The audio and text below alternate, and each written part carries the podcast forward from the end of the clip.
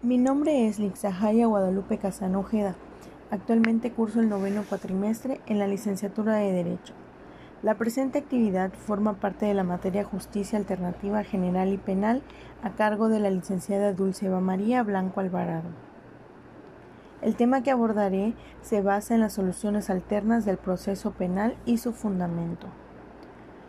Para las salidas alternas y formas de terminación anticipada, la autoridad competente cuenta con un registro para dar seguimiento al cumplimiento de los acuerdos reparatorios, los procesos de suspensión condicional del proceso y el procedimiento abreviado.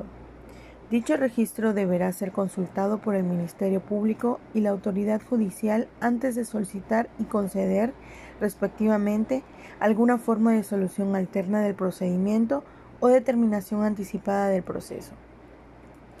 En el artículo 184 del Código Nacional de Procedimientos Penales está regulado las soluciones alternas en lo que se dice son formas de solución alternas del procedimiento. El primero, el acuerdo reparatorio y el segundo, la suspensión condicional del proceso. Los acuerdos reparatorios están regulados en los artículos 186 al 190 del Código Nacional de Procedimientos Penales. Los acuerdos reparatorios son aquellos celebrados entre la víctima u ofendido y el imputado que, una vez aprobados por el Ministerio Público o el juez de control y cumplidos en sus términos, tienen como efecto la extinción de la acción penal.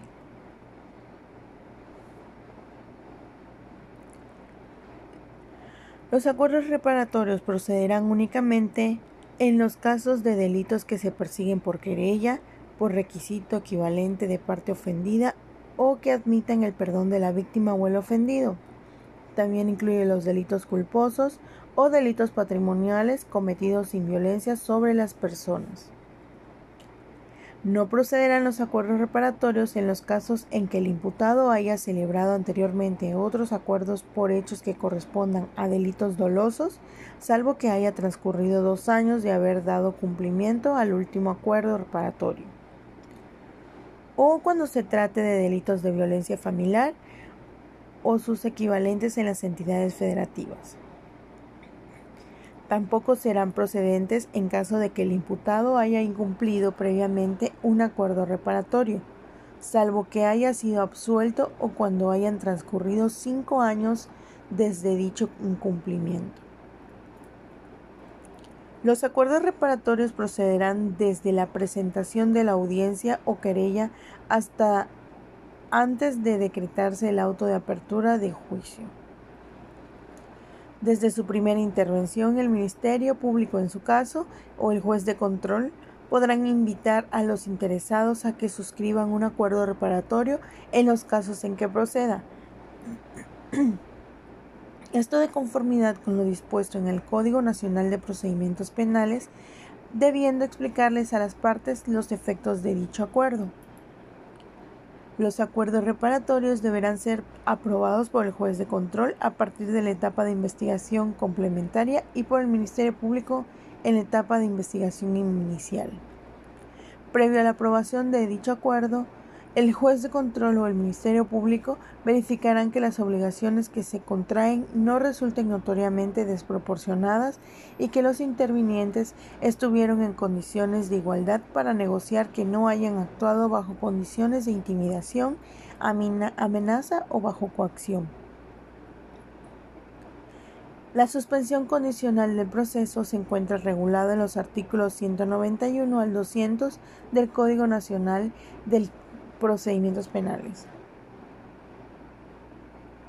Por suspensión condicional del proceso se entiende el planteamiento formulado por el Ministerio Público o por el imputado, el cual contendrá un plan detallado del pago a la reparación del daño y el sostenimiento del imputado a una o a varias de las condiciones que se refiere estos capítulos de igual manera que garanticen una efectiva tutela de los derechos de la víctima o el ofendido, y que en dado caso de cumplirse puedan dar lugar a la extinción de la acción penal.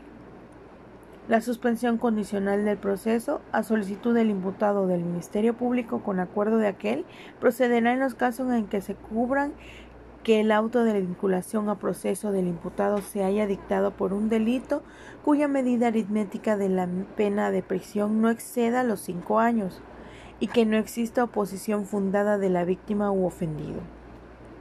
Quedan exceptuados de suspensión condicional del proceso los casos en que el imputado en forma previa haya incumplido una suspensión condicional del proceso, salvo que hayan transcurrido cinco años desde el cumplimiento de la resolución a la primera suspensión condicional del proceso en cualquier fuero del ámbito local o federal, una vez dictado el auto de vinculación a proceso, la suspensión condicional del proceso podrá solicitarte en cualquier momento hasta antes de acordarse la apertura del juicio y no impedirá el ejercicio de la acción civil ante los tribunales respectivos.